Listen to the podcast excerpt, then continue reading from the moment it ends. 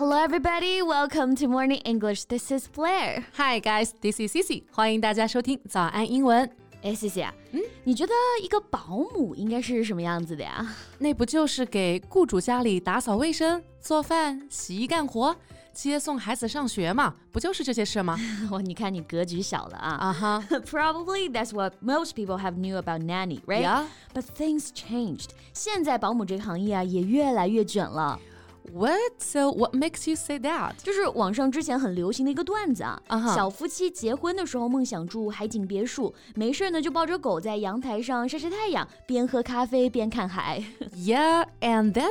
Then they worked really hard and made it happen.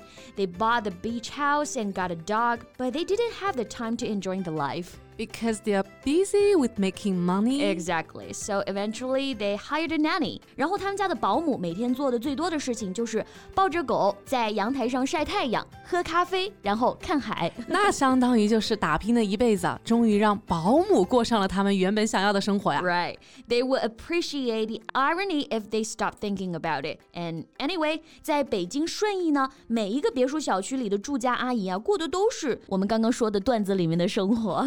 哇哦，住别墅、养狗、喝咖啡，这不就是我们理想当中的生活吗还有开豪车，甚至司机接送呢。？Oh my god！那贝贝啊，你觉得我还有没有一点机会呢？Well，那等会儿给你说说这些高级保姆的履历啊，你可以自行的对应一下，看看你的资质和这些阿姨比起来有没有优势，好吧？Okay, then let's talk about it in today's podcast. 嗯，那 Cici 首先给你补充一下这些阿姨们传奇的经历背景啊。 Okay, enlighten me. OK，首先有一个网友某次去上海的姑妈家里参加聚会，嗯穿西装打领结的小侄子呢就坐在钢琴面前，施施然弹了一曲。网友呢一顿猛夸，从指法到气势，再到姑妈培养孩子的方法。嗯，And he even did not finish the compliments. The nanny just said.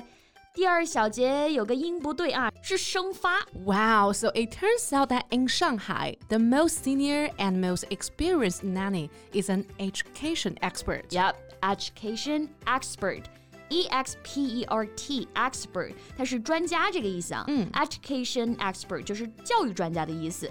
最高级、最见过世面的保姆呢，是一个教育专家。后面网友才知道，这个阿姨的女儿在上海音乐学院就读。阿姨从女儿三岁开始就一路陪着钢琴考级，自己就也有了这个音乐基础。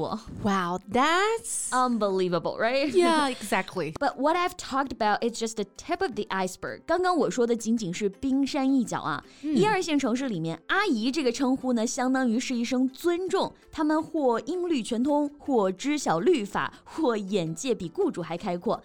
They just break the stereotype of nannies。那就完全是打破了大家对保姆的一个刻板印象啊。嗯，So stereotype, S T E R E O T Y P E. It means a belief or idea of what a particular type of person or thing is like. And stereotypes are are often unfair and untrue. 也就是我们常说的刻板印象、成见这个意思，对吧？对，是的，现在的硕士毕业生、清华、北大毕业生去当阿姨的也很多啊。啊 At first, people argue that they don't fit the stereotype of student in those famous university. Well, I think work has no difference in itself. If you really want to divide your work, it is decided by your own ability. 是的，工作的高低是咱们自己的能力来决定的。 Yeah. 那现在即便是学历并不高的保姆，几乎都是持证上岗啊。上海的保姆呢，人均持证二点七本，北京的最少也有一点五一本。 Really? So, what kind of certificates do they have exactly? Well, that's plenty. 首先，我们来学习一下证书这个单词啊。Certificate. C E R T I F I C A T E, like a birth certificate 就是一个人的出生证明，a marriage certificate 就是结婚证，那 a death certificate 就是死亡证明了。 Yeah, and a degree certificate 就是学历证明。对，That's right。那阿姨们所拥有的证书呢？比如说，有的比较年轻化一点阿姨啊，就是有教师资格证的，曾经有过教学经验。那 教师资格证，we can say teacher qualification certificate。qualification Q U L I F I C A T I O N 就是资质、资格这个意思。所以呢，教师资格证 Teacher Qualification Certificate。那也就是说，还可以抢我们的饭碗耶，是吗？你别说啊，还真有阿姨的简历当中就有英语口语流利，曾在外企工作，and they're able to communicate with foreigners fluently。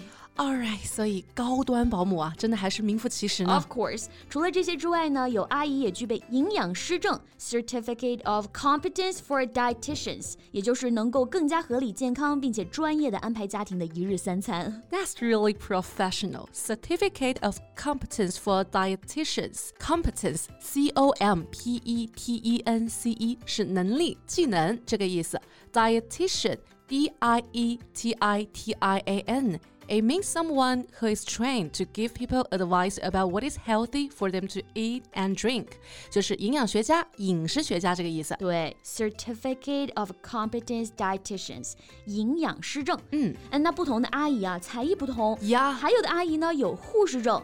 育婴师证啊，厨师证，并且留美的硕士，曾在纽约做过商业数据分析师的硕士，这些简历啊，你都可以在一线城市的阿姨的简历当中看到。哦，Well for that they're not just nannies，可以说是全能的那种管家，housekeeper 了。对，所以关于称呼这一块呢，网友称之为豪门高端保姆圈。Even a chain of contempt began to form between the nannies. A chain of contempt. 鄙视链是的，contempt 就是鄙视的意思啊。chain 它的意思是锁链，a chain of contempt 就是鄙视链啊。据说魔都保姆圈里的家庭教育鄙视链啊，雇主和保姆一起苦练孩子的素质教育，大于雇主亲自苦练孩子教育的，大于孩子傻读书的。大于孩子由爷爷奶奶散养的，好吧，所以啊，还还真不是每个人都能随便进入豪门高端保姆圈的啊。那对于今天的话题，大家有什么想法呢？欢迎来和我们交流哦。Yeah, so that's all the time we have for today. So thank you so much for listening. This is Cici and this is Blair. See you next time. Bye.